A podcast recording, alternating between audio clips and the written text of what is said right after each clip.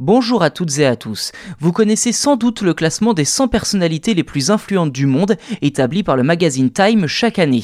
Eh bien, en 2022, le célèbre média américain a dévoilé son classement en portant à sa une celle qui a reçu le prix Pritzker Innovators et le prix National Geographic pour sa défense de la forêt de Lesser à Sumatra. La plume derrière la rédaction du portrait de Farwisa Farhan n'est autre que la célèbre primatologue Jane Goodall. L'Indonésienne qui a obtenu une amende de 26 millions de dollars contre un géant de l'huile de palme est donc nommée personnalité la plus influente de l'année par le magazine Time dans la catégorie engagement. Peu connue de l'Occident, Farwisa Farhan habite l'île de Sumatra, la troisième plus grande forêt tropicale du monde qui se réduit chaque année à cause de la déforestation pour produire de l'huile de palme.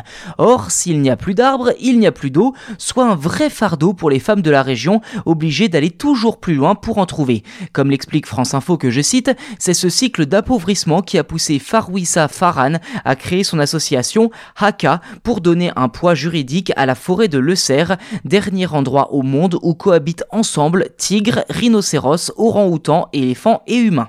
Pour mieux défendre cet écosystème, Farwisa Farhan a tout d'abord réuni les représentants des villages, des hommes, et les a convaincus qu'ils seraient plus forts en incluant l'autre moitié de la population, les femmes, fines connaisseuses de la forêt, mais traditionnellement mis de côté.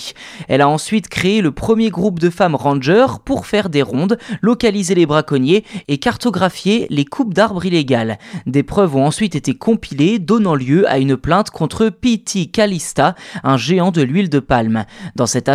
La justice a tranché en faveur des habitants, infligeant 26 millions de dollars d'amende pour coupe illégale de bois à l'entreprise. Une victoire qui a aujourd'hui 6 ans, mais qui ne satisfait pas pour autant Farwisa Farhan, souhaitant agir en amont de la déforestation. Elle travaille donc aujourd'hui à mettre en valeur cette forêt et rappelle que la technologie de pointe pour capter le carbone et le retirer de l'atmosphère existe déjà, il s'agit des arbres.